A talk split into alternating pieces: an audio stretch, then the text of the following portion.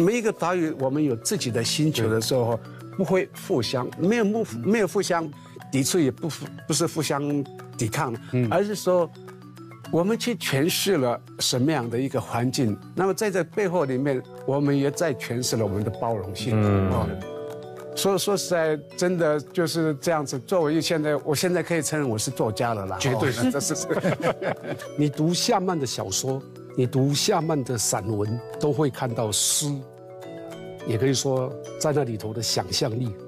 啊，他写海浪，海浪啊，他写捕鱼啊，他他写，呃，达悟民族的传说啊，透过他的。呃，叔子呃，叔伯辈啊，包括透过他的爸爸，啊，那里头呈现的那种诗歌的感觉，它，非常浓厚。这本书的第一章第一篇就是你对你太太的告白，这么感动的。我写的不好，我至少那个名那个那个 title 已经很棒了。对没有你，这一生是残缺与孤独。从六零七零年代过来的人，我们就。就就发现到说，我们需要刚开始需要对我们自己的民族的一些想象要有一些记录，或是在文学上的一些创作啊，要争取整个族群的未来。哦，那个那个是是一个与生俱来的那种呃使命感嘛。哦，那当然后来小木兰问他自己就从呃整个对整个文学创作的投入，这是我深很佩服。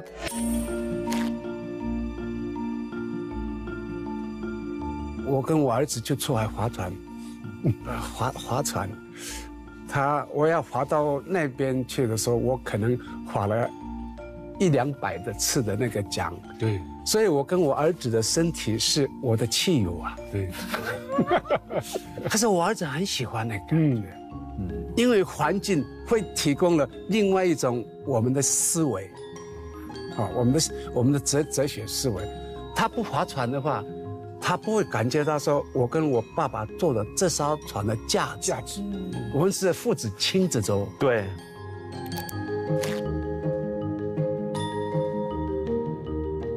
那个家哈，不不单是一个隐喻哈，我觉得就小曼就是哦一个就是像星球啊，像岛屿，嗯，哦，我们心中都有一个心灵的家了。没错，我们的灵魂里面有个心灵的家，那我们怎么在这一辈子达到？啊，回到那个家，其实这是我们每一个人的梦想。而小曼其实已经有很多的家了哈，十二个家。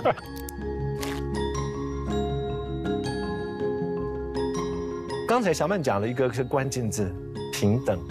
平等为什么？因为我们在我们的社会当中没有被被平被平等对待，文学作品没有被平等的就是这样被介绍出去，被人大家看到。今天我们好不容易从我们的自我的主体性的一个角度来去书写，我们就是要在就是要要叫争取这个社会的这样的一个发声权，让大家看到的这样子的一种这样子的一一一种作为。对，主语啊，就是进入到以汉语写作的这样子个文学世界当中，它。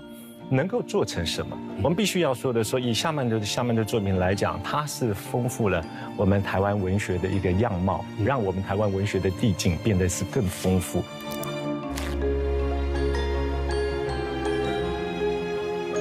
这部小说啊有点忧伤啊，我在看的时候呢就觉得，啊，从夏曼他个人的，包括他的过去的生平啊，他在台湾本岛啊，后来回到。男女的原乡，然后他所看到的啊，相当多的呃这个现象啊，包括文化、商业，那当然也包括自然生态的这些剥夺或者剥削啊，所以他通过他的呃小说啊，谈殖民的问题，然后也尝试着啊，对于过去的意识形态啊做一些批判。史秋山院长曾经发表过一篇论文，叫做《解开记忆的符码：伊亚纳鲁湾》哦，在里面其实也是有透过阿美族吟唱歌谣的时候，说透过舞蹈呢，可以展现出一种母体文化的丰富底蕴哦。所以这个主语，无论是在文学作品或者是在艺术的表现当中，它都是有加分的效果吧。嗯，主语啊，就是进入到以汉语写作的这样子个文学世界当中，它。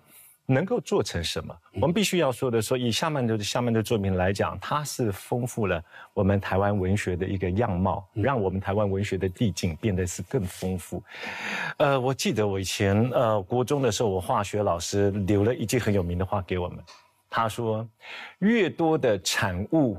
来自越多的有效碰撞，嗯，就是因为有那个碰撞，你才能够激发出新的东西。就像老师刚刚像老师所讲的，它是冲撞传传统的一个汉文字的一个书写的一个思维，这种东西才是对，就是说可以丰富我们视野的一件很重要的一件事情。用小小曼的话来讲，我们借代其他民族的一个文字，我们却用这样子的一个方式，其实我们如何回馈我们曾经写，就是也不讲回馈吧。好吧，就是也可以啦。我给你借贷这个文字，我还给你什么？我还给你一个非常精彩的一个文学的一个，我精彩的一个文学的一个样貌，让你们知道文学它其实是可以非常自由、非常包容、非常丰富的。确实啊，在过去的作品里面，夏麦兰坡安已经不止一次的提到你们的家族，从叔公到祖父到爸爸，都有好多好多的故事要告诉你。而且包括在一开始的时候说到我的嘴巴好痒哦，其实是要吃儿子亲自捕的鱼。你们在海上捞鱼的时候也有许多的禁忌啊，比方你看到了飞鱼的时候，也不能说这里有飞鱼哦，你们要说银白的鳞片。嗯，很深奥哎。它它有它有一个一个集体性的一个专有名词，就是说我们在海上不能用手指哈。这它这里这里有有有有哎，你帮啊，我们这我们会讲它的圣名哦。我现在是就是不是那个基督宗教的，是是不要弄到，就是它有圣名，这是我民主来去解释，它有神圣的名字叫做嘎断啊。嗯哼。而这个部分全都他们我们在抓飞鱼的时候，不管晚上。都是哎，下嘎段他们在那边，嗯，我们这不不能说这个这个就是我我我我一直在在思考，就是这个民族哈，每一个民族它有特殊性的语言，而去表达他对海洋生物或是对海洋的一些诠释，就像说哈，刚刚哈徐院长所所讲的，这个也是当当时我在在在那个五三年文学讲了，大家都要走走在人群后后面。因为在在在蓝屿时，你走在人群的前面哈，是提早死亡的，早死，早死。你要走在人群的后后面的。那到底谁要走第一呢？总有人顺其自然。在这个部分的时候，所以想一想，那我们在，譬如说我太太她信基督宗教，很虔诚，她说小曼呢，没有我这个女人，你活得下去？真的呢，哦，真真的是这样这样子。那从我们来说的话，我太太，我们现在过传统的生活，每次到一个季节的时候，我们很多很多的仪式，尤其在在那个鬼头刀仪式的时候，我就开始找，哎，我都是我在做啊，我们就有一个仪式，就就说说那福祈福，我们要向。先祝福自己的家屋家人，或跟跟太阳说话，或然后再祝福我们的部落，再祝福我们的水源，再祝福我们的海边。我们抓鱼，对我们每一年都在跟我太太，我们都都部落的人都在做这个这个这个部分。因此就是说，每一个岛屿我们有自己的星球的时候，不会互相没有不没有互相抵触，也不不是互相抵抗，而是说。我们去诠释了什么样的一个环境？那么在这背后里面，我们也在诠释了我们的包容性。嗯，啊，说说实在，真的就是这样子。作为现在，我现在可以承认我是作家了啦，绝对的，这是。所以我恨我那个那个汉心有没有？我非常恨，哎，不喜欢人家提到，非常不喜欢。可是他那个。达悟的名字努拉因是一个星星，那是我们的民族从菲律宾的是一个星星，那个是一个坐标。你回到蓝屿的时候，你就看那个努拉因那个星星，你就会到会到蓝屿了，是一个星星。可是，阿富镇事务所哈，他用最简单的笔法就把你整个民族结构了，了解哈，就叫你就叫施努来。奇怪，我这个堂弟是我我我这个堂弟怎么姓林呢？啊，这对之类的。不一样。堂弟就是跟爸爸对对应该同姓的，应该要同姓，但是因为汉汉字以后就不一样。因为发音，因为他们护政对对对发音。的方便求。所以我很讨厌我的名字，说那个老师说叫你努力过来，你为什么不努力过来？就努来。你你在歧视我的，我可以不要来吗？没有改成师傅来，师傅来，对对，所以他的作品里都充满这种歧被歧视的这些情节哦。我在那个六十八年，我非常幸运。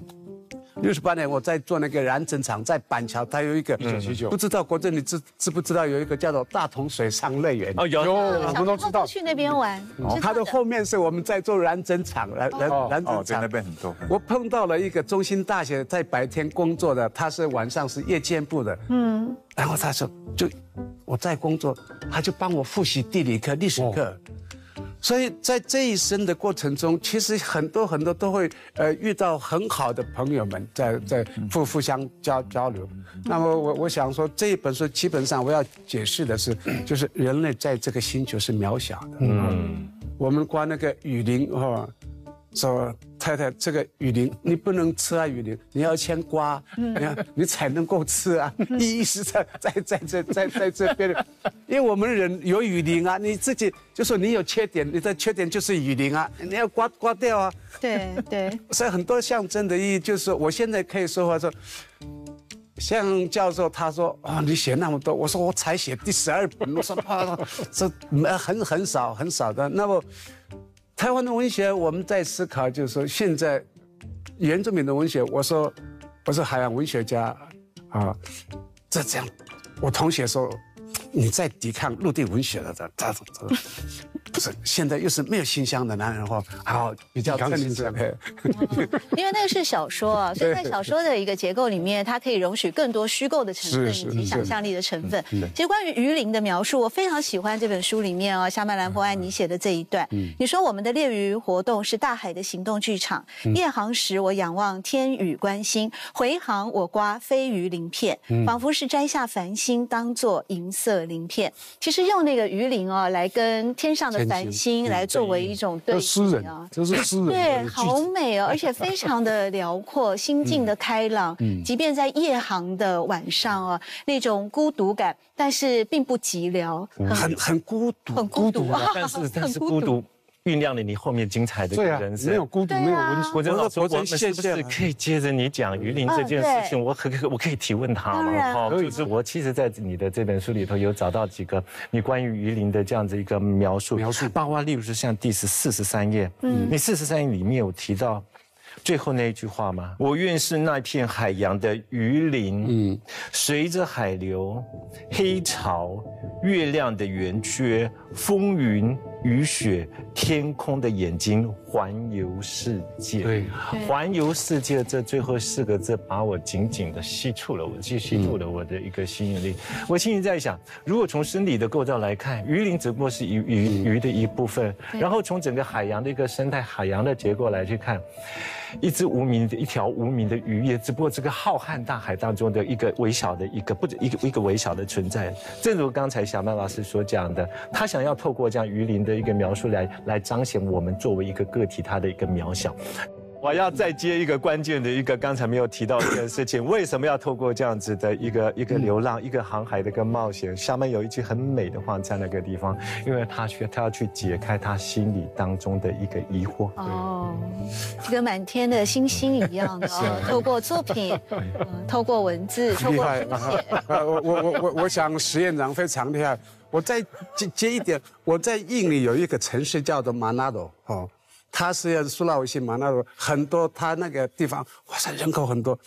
后来我就就跟问那个女士，这里有没有台湾的那个船？有有，我我就坐计程车，坐一个小时，我到那那个城市，我就去去找那个那个汉人，就会找到那个汉人，就说：“小曼兰婆，你来这里干什么？我们互相认识。哎，他认识你，对，我们互相，你来这里干什么？我要找你的渔民。哦，不能了。他那个时候，那是二零零五年，二零零零五年的时候的六月份，他说密洞那边有很多原住民，阿美族成功对，我我就开，我就坐计程车，我到底要不要去跟他们？他好了，我心我就顿了，我会流眼泪。嗯，我会会会流眼泪。嗯，我们共同在不同的星球，他们为了生存。嗯，可是对我来说的话，我去走那边，我去找为了生存的一些作品来去找找看啊。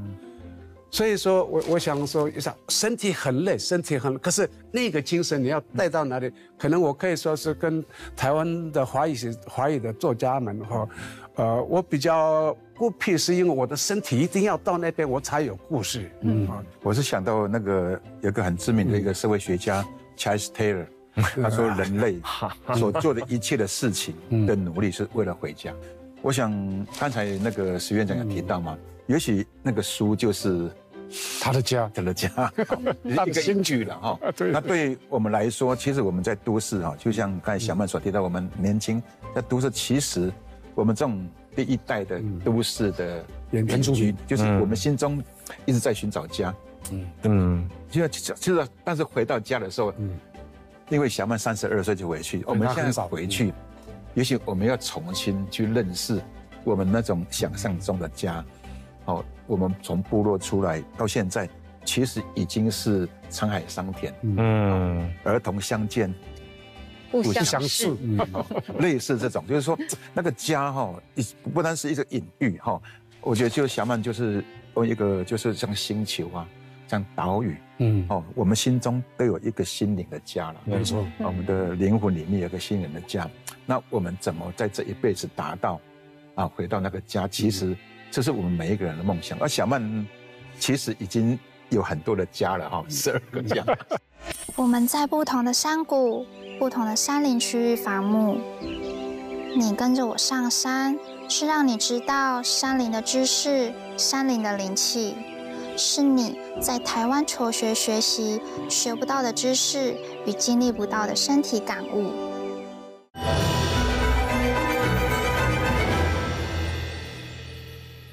我跟我儿子说，他他我教他，我教他在海，我在山上教他，我在海里，我们我们划船的时候，哦，你看那个海流着，我说你要怎么分辨哈？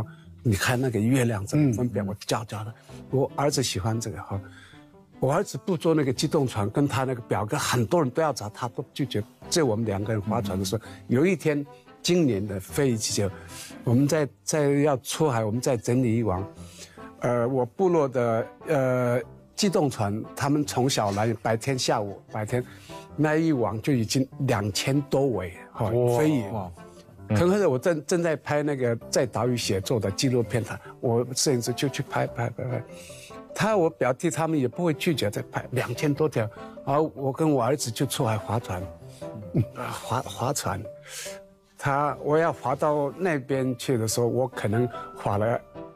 一两百的次的那个奖，对，所以我跟我儿子的身体是我的汽油啊，对，他们的机动船是真正是那个 自带文学家的说话，真的，他真正是要吃那个汽油，可是我看我儿子的 无所不必，我们是你的，我们手。背是我们的汽汽油，啊，而且你看，这太美了，他们马上超越的时候，我说孩子，你看。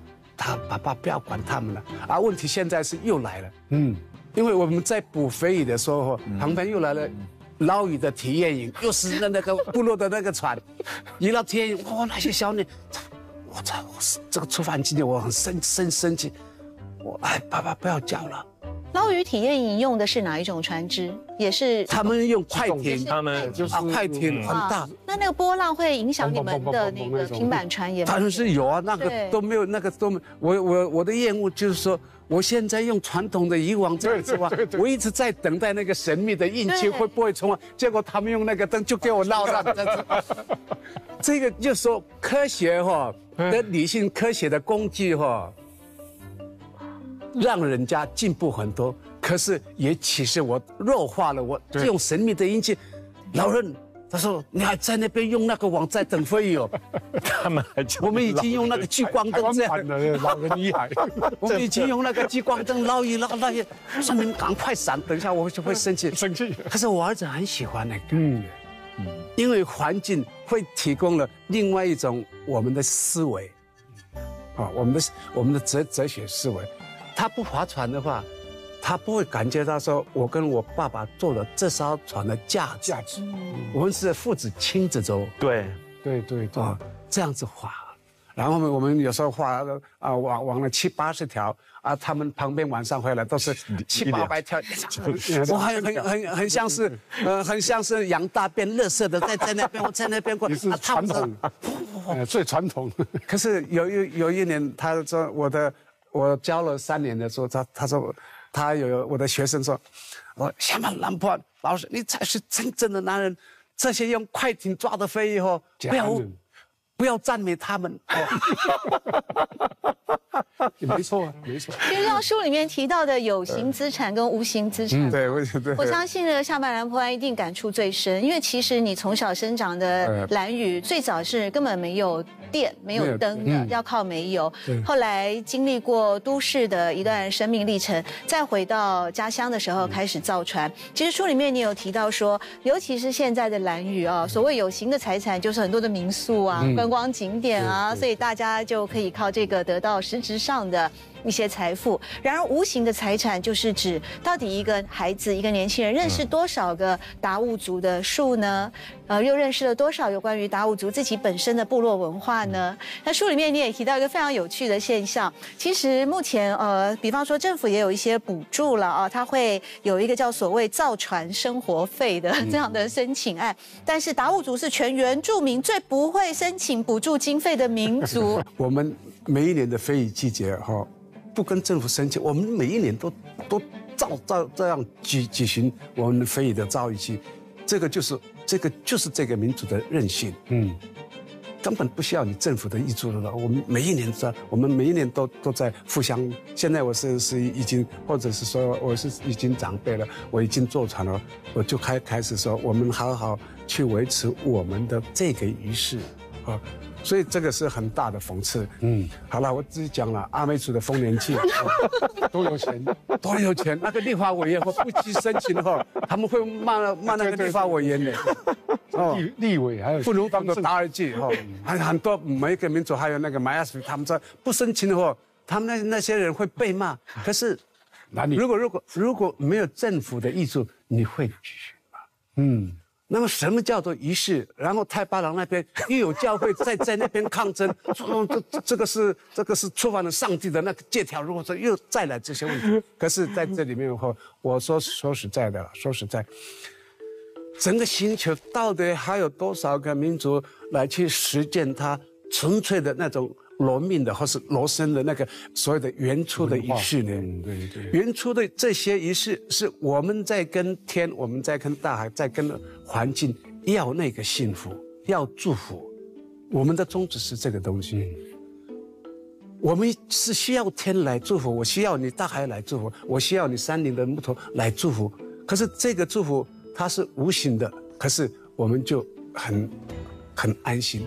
所以你说那个哈，其实我不想讲很清楚了，因为我会被阿美族啊、周族他们骂。其实哈，就是我我所了解的，就是哈，我们过去阿美族在半丰年祭也没有跟政府申请，是早期没有，因为我们知道说阿美族过去所谓的以离性，或是那些祭典，都是因为透过小米成熟的哦那个时间，慢慢的啊，移动的。啊，就是会移动，就各个部落。也许会同一天，也许是不同日子。对对。那现在为了方便观光啊，就 就是不同日期，那就把它延长到两个月啊。嗯。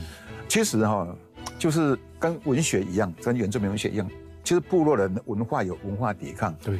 甚至就是说，就帝国逆血嘛。对对对。嗯。那我们有自己的对应的策略。嗯。其实我们还是有自己的主体性。嗯。当然，我们就像小曼所提到的，嗯，那个整个整个政府的。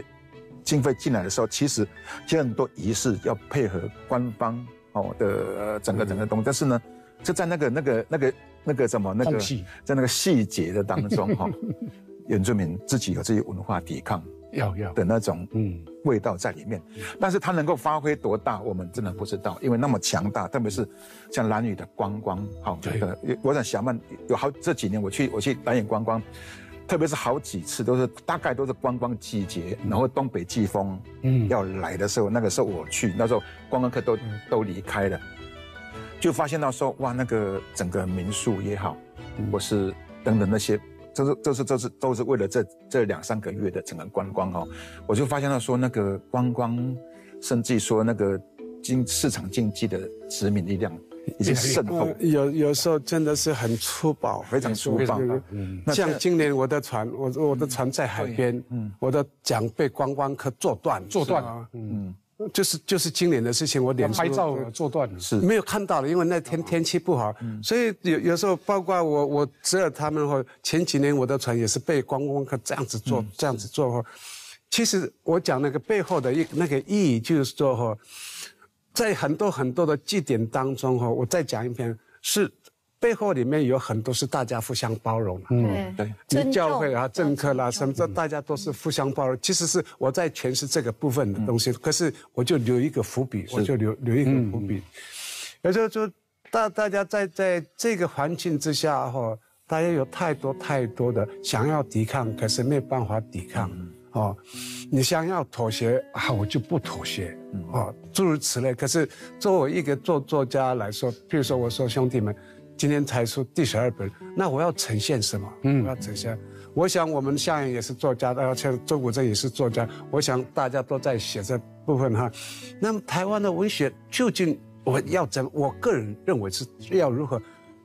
我自己再再来发展。嗯，我自自自己再来发展。本来我下一本书是要要写说海洋带我去旅行的话，可是我再缓缓看，我我再思考。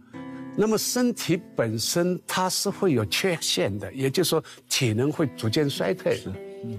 我的读者说：“他说老师，您现在还潜水吗？我当然还在潜水，只是我不不不再到二十米，对对对，不要再到二十米、三十米，已经没有人了。现在是潜到五公尺、六公尺就起来了，对对对，就就就起来，反正还要碰到海水就好，就潜到了。生命哈，其实你在抵抗的时候，有很多很多都可以解释。原住民的朋友们，我们都在在这个过程中互相学习。是。你在学校。大大家都是可以可以做一些事事情，那么一个雨林一个鳞片，我们制作一个文字创作者，哈，我们现在究竟每一个作家，他展现出来的思想，不是用一本书就可以说去，所以这些。是长期抗争的，也不是长期抗，而长期奋斗了，奋斗累积，这一定要要奋斗。我这这这里一直讲讲说，我用这是我的罗马拼音了，这我这，他说我自己告诉自自己，就是说，啊。我的灵魂不要那么激动，慢慢说话，慢慢慢慢，我自己用罗马拼音去去控制自己。所以你有小抄啊？没有，我自己一直写的，我自己写一直提醒自己的那个，对对对，不要冲动，不要冲冲动。也就就是说哈，回过头来，一九我忘了是哪一年，我们在做那个。抗争出击的时候，抗争出击的时候，那时候台邦沙沙的，他是在在我我我我们都是在前面。那一年，我有一一本杂志社是我是被当做是封面，那个是叫做《前方》杂志。我操，这才能。我们在面对人类所谓的出击，这个是全球化的一个事情。可是当时在台湾发生了一个很严重，不讲哪一个民族，我们都听得很很难过，我们都。呃，今天谈我的这个飞翼的鳞，呃，这个这个海洋的鳞片哦，实际上我本来那个书名是《海洋带我去旅行》，可是我我哦，它原本叫做《海洋带我去旅行》，可是这用这个更浪漫啊，也就是写了用这个书名才好。星球是何等的辽阔啊！人类一族之间杀戮的战争史不曾断过，死亡的孤魂也无法估算。估算不清的离散家庭，再次的重新组合，那也是跨国界的、跨民族肤色的、跨岛屿、跨草原、跨高原冰川，然是人类彼此间的友善，是何等的脆弱啊！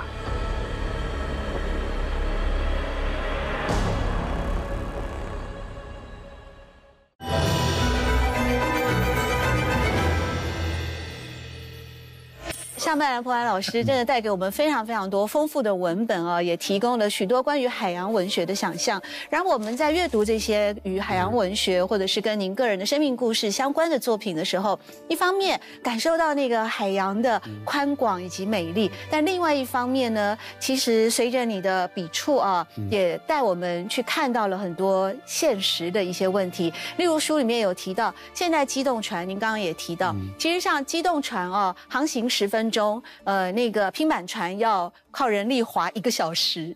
那在这样的一个嗯，好像部落的传统的习俗跟现代的科技。它的碰撞之间，当然我知道您的小孩哦，后来也选择返乡，他是纪录片导演，而且正努力的要把这一切跟达悟族有关的文化，透过影视作品来保存跟记录下来。可是，在这个阶段，你们毕竟还是在面临到这种传统与现代的碰撞啊。那此刻，您跟您的下一代是如何自处呢？其实我们正在面对这种生存的问题，哈。可是我小孩、我太太，我们都了了解，就是说，哈，呃，我们宁可要的少，嗯，可是我们身体跟大自然互动的多就好，啊。实实际上，我儿子他也是想要去学学习，譬如说，我。无法达到我父祖辈他们那个，譬如说我们整个原住民，我们没办法达到他们的那个所谓的他们认识的星球去诠释他的一个环境的话，这些我们达不到那边。我只有可能是只有说一层两层哈。那么他们下一辈可能已经是这种是已经负的，已经 minus 了，已经负了哈。所以，我我我儿子就是说，他现在我说啊，我说你每次拍就拍拍拍，因为我是觉得，包括我们的语言。我们因为会做田野，因为他有我们有摄影机，那包括我们的语言，我们就录下来，会当成这个民族的所谓的无形资产的在。现在我带我儿子，我说我我这几本书写完的时候，他说我们再做一艘的，好，我们再到部落的呃年前我们在做一艘船，我们自己拍，因为他有一些语言哈你们不懂，因为他我们不不是在部落里面讲，他有一些。造船的特殊的那个语言，在海上特殊的，我就会给他们。所以，呃，我的简单的意思说，我儿子和小刚好他有兴趣，我们能够保留多少就保留多多少哦。这种部分是无形资产，因为我想我们都都会随着年纪，可能不知道我们哪一哪一天就失忆了哦，我们都不知道。我们现在已经六十几，可是我还在劳动，就是。自己不能体草弱化，嗯嗯，不管是自己的记自己的体能或或是我再再再坚持。不能提提早融化。嗯嗯，因为我的身体就是海洋文学。对，是继续写下去。过去在一个一次德国的一个文学论坛里面啊，有一位那个呃学者，好像就给我们夏曼兰博安出了一个题目嘛，说要你三分钟之内来说明你的海洋文学跟海明威的海洋文学有什么不一样。结果夏曼兰博安老师呢说，哼，我一句话就可以告诉你了，不用三分钟。我的身体，你说的对，你不是说我的身体就是海洋文学？可是后来那个主持人很讨厌我，说 那么傲慢，这个家伙 怎么那么傲慢？都说我的身体就是很，他不懂啊。他不懂啊，有现场口译帮你翻成德文吗？呃，有有有，刚好有有有。这句话说出来好听吗？呃，好听，但是与我这个是 德国人系统的，对，因为我们 很清楚。我想说，有人这样讲，我应该是对自己非常非常自大的自信才愿意。哦，所以这文化差异，这听起来就好像法语文学法哎法语系来，我们就就我忘我忘了哈。有了，不知道这有一句话，我们一听了就知道嘛，就好像路易斯是当年讲的嘛，一大什么什么我大。为什么？我秋的意思。政级国家，哎，对，我就是文学，我就是文，我还要文学代表，他们可能会觉得我就是土地，呃，我就是道路。可是我觉得一个人可以到这样的一个程度上，很自然的流露出来，那一定是对他，他内心很真诚的，没错，对自我。因为我想，我想对抗，好。二零一八年，我就做二零一八还是二零一九，又去那个法兰克福的那个国际国国国际书展。啊，一想那个他是他是，那个书展的副执行长，那个女孩子就在那边。她说：“香曼，我有一个问题问你哈，你认为西方的这个海洋文学的经典著作怎么样？怎么样？他就比比如说那个海明威的《老人与海》了，或是梅尔维的《莫比迪克》这这个东西哦。我我我说哦，海明威一直在设定他是海洋文学，其实在我来说，那个不是海洋文学。而你一定要说经典来说，那是你们西方人说的那个经典。对我来说的话，不是经典。说得好，不是不是经经典。他说为什么？海明威不懂月亮啊，不懂潮汐啊，嗯他不懂那个方位啊，他不懂啊。对，他可以虚构是是没有没有错。可是对我们来说哈，那个不是经典。你们说是经典，所以我们不同的需求。然后说对我对我的民族来说的话。一个老渔夫哦，哪有八十四天钓不到鱼？本身，也就是他根本不懂，什么什么都不懂。但是那个背后里面是海明威是有另外一种意思，是没有没有错。可是你这太太过分，这个太多谎言了吧？哦，人的意志力你可以这样这样子啊。可是，我想问白人，我想问白人。白人为什么一定要猎杀那么美的一个白金？我看的时候也是同样。哦，对对对，白金器。可是你们白人就是对少数民族有猎杀的，猎杀的，一直自我中心主义。对，嗯，所以我就说，你你说是经典吗？我说，请回答。我说，请请回回回答。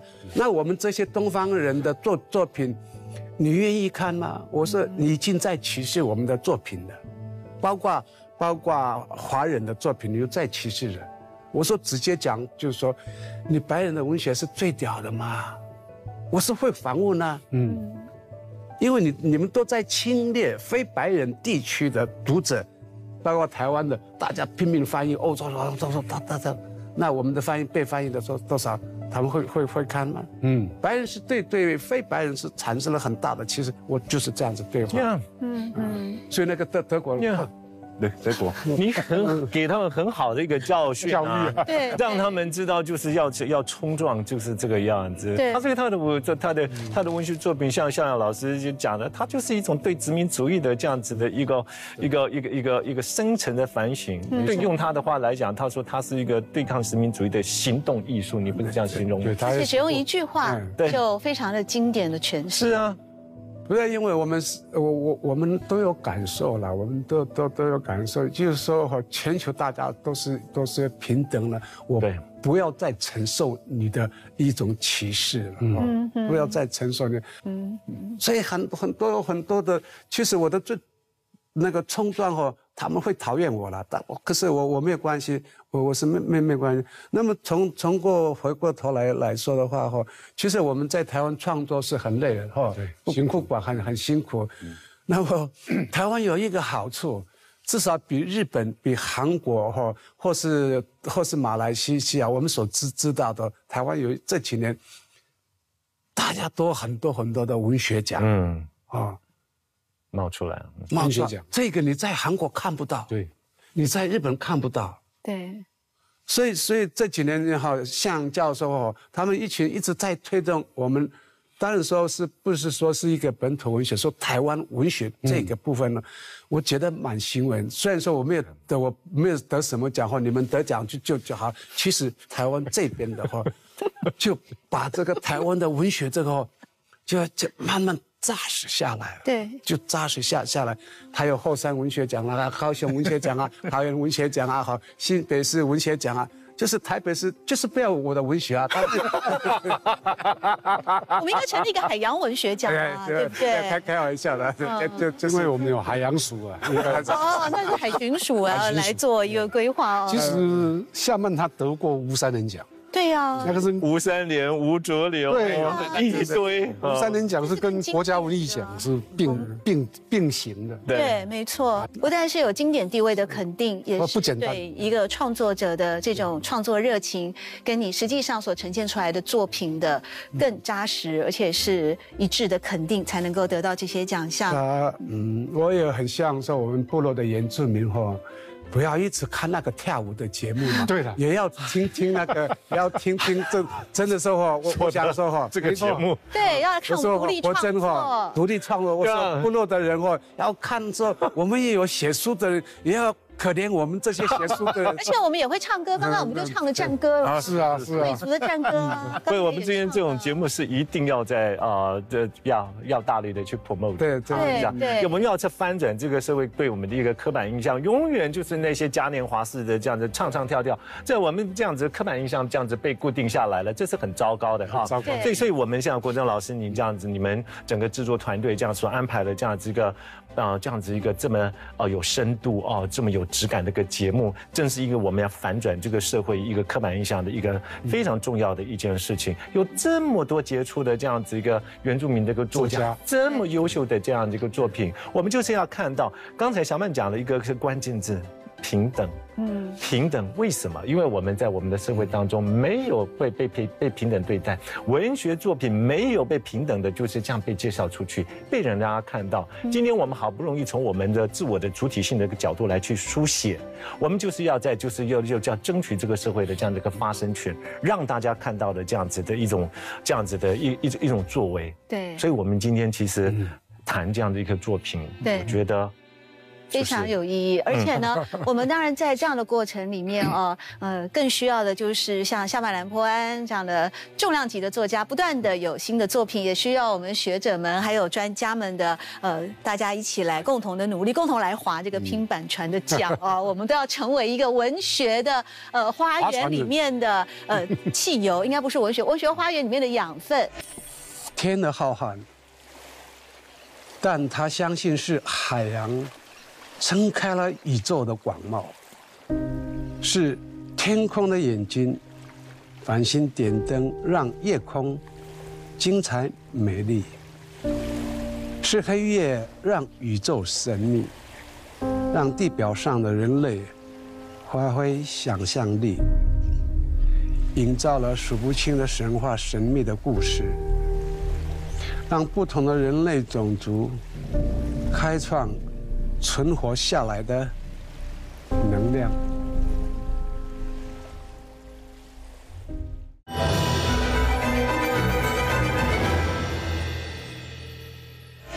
近，下半兰坡安老师又出版了全新的长篇小说，书名叫做《没有信箱的男人》。这部作品是否就是意味着说，您的整个创作的生涯到如今啊，嗯，即将六十五岁哦，它会是一个里程碑，年龄的里程碑，同时也是一个创作的里程碑。我想，呃，向阳老师，您为这本书写了推荐序，是的所以是不是哎先请您美言几句？我想我对夏曼啊这一部著作啊有一个非常深刻的感觉啊，这主要的感觉就是说，这部小说啊有点忧伤啊。我在看的时候呢，就觉得啊，从夏曼他个人的，包括他的过去的生平啊，他在台湾本岛啊，后来回到南屿的原乡，然后他所看到的啊相当多的呃这个现象啊，包括文化、商业，那当然也包括自然生态的这些剥夺或者剥削啊，所以他通过他的呃小说啊谈殖民的问题，然后也尝试着啊对于过去的意识形态啊做一些批判啊，有些在他过去的小说里面就呈现啊，呃，那不过如果从积极的角度看，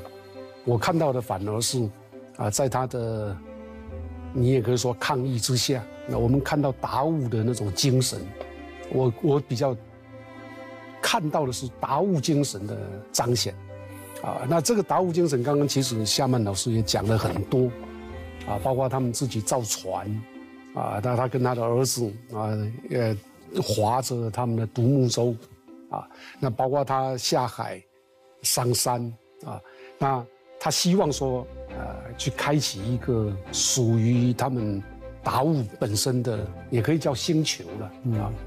啊、每个语言、每个文化、每个族群都有它各自的星球。我们从作家的创作来讲，那夏曼本身也是一座星星球，嗯啊，所以也许通过不断的书写，啊，我还期待他的下一本书是啊。他刚刚刚也跟我提过，还有绘本对，有绘本，啊。那如果将来有书有绘本，甚至有一天呢，夏曼的小说啊诗，集就用就用哎对诗集就用达达物语就直接写了。是真期待啊，我们能够聆听夏曼用达物语啊，啊，就像他的父祖辈一样啊，在讲那传统的诗歌那种感觉。对对啊，航行在台湾的。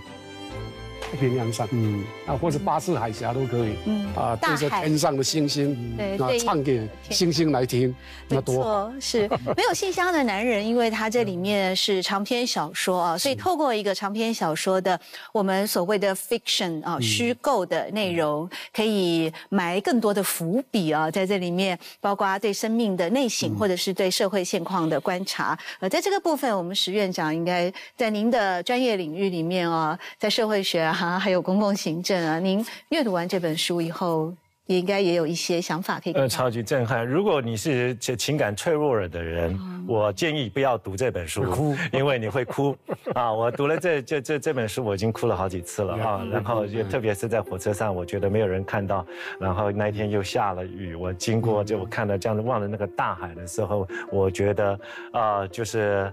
呃，可以把自己的眼泪跟跟外面的的风雨这样子融合在一起啊，就是没有没有人留意到夏曼这几年的著作当中，一个对于他的一个生命史的一个史诗级的一个著作。史诗级的一个著作，他对整个就是说达达达悟民族的整个啊，从神话故事那边的开始，一直到后面历代的一个殖民者的这样子一个统治，对那个统治者的一个最深层的一个道德批判，他用文学的个方式做一种深刻的一个道德批判，从鸟居农场带着的笔跟枪，到后面啊。其他的啊，政党的后面的后继者的这些这些这些统治，这是对于我们这样民族的怎么样的一个糟蹋？然后我们身为这样子一个星球上面的这样子一个独特星球上面的这样子一个个体，我们怎么看待这样子的自己的个人、家族以及这个民族、这个星球的这样子的一个命运？这是一个史诗级的一个创作，值得我们再再去用另外一个节目来好好深谈它。是，我想对一个作家来说，他写出来的作品能够让读者看到哭哦，那真的是比得文学奖哦有更大的回馈哦，跟更大的感动。那最后，我们下半兰婆安老师，对于您自己的最新的作品，呃，您是否给他定义一个？其实我我已经酝酿了很久，所以我爸爸有一句话就是说，劳动同时也是在思考的时候，嗯，所以我在。在划船的时候，我一直，我我自己有笔记，可是我这个这个笔记不是用结构写的，这不是，我是直接写的。嗯，那么从大航海时代之后，很多很多的全球的原住民被看到。嗯。可是没有被看到之前的那些历史是没有的，哎，不存在，就是我们不存在，就是神话故事。对，之后呢才会被殖民叙述，被殖民叙述的时候，它就是乱七八糟写的，会被扭曲，被扭扭曲。我们在都在抵抗这个东西，所以原来我还有几个神话故事，可是为了考虑到读者要不要念，话这个是假的。可是我后面这个，因为我非常感谢我爸爸和我那个小叔公，因为从日记时代，嗯。日本人就在我家那那那那边一直在做做口述，那个所以呢，我小时候所讲的这些故事，我到了国中，我小叔公还在。后来我爸爸再讲这这些故事，我爸爸讲讲了一句话，就就是说，为什么我们没有办法抵抗汉人、日本人和汉人？嗯，他他他的话很很很简单。我们我们的武器只有石头啊，而他的武器是机机关枪，而他的武器是文字，文字。跟我们的文字书只有只有书写啊，我们只有这样啊这样一唱唱歌，你不要先透露太多的内容，结果我们要这样子会暴雷，对爆雷，对，要留更多的所以我说果真，其实其实我的心灵里面，我要感谢我爸爸他们那么会说故事，嗯，把我原来的。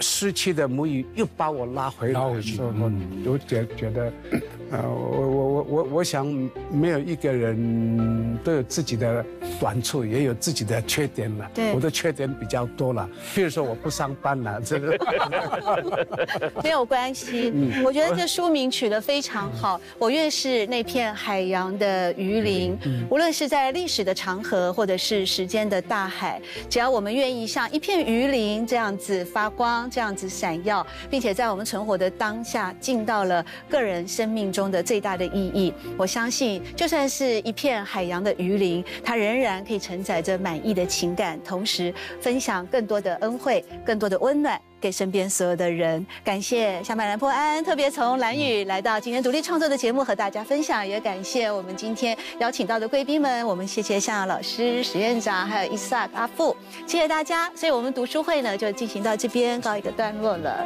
期待下一次的，嗯，下一次的没有信箱的男人，那有没有 有没有没有 email 的女人呢？来做一个那个续集的延展，但是女人跟男人好像在达悟族来说，这个这个。要，因为我这也是一个作家嘛，这个可以自己写。对，我来写吗？那我很好奇，达悟族啊，在那个岛上，你们那个鱼有分男人吃的鱼跟女人吃的鱼，很很很清清楚。文化最美丽的鱼是给女人吃，最长最丑陋的以后，给我。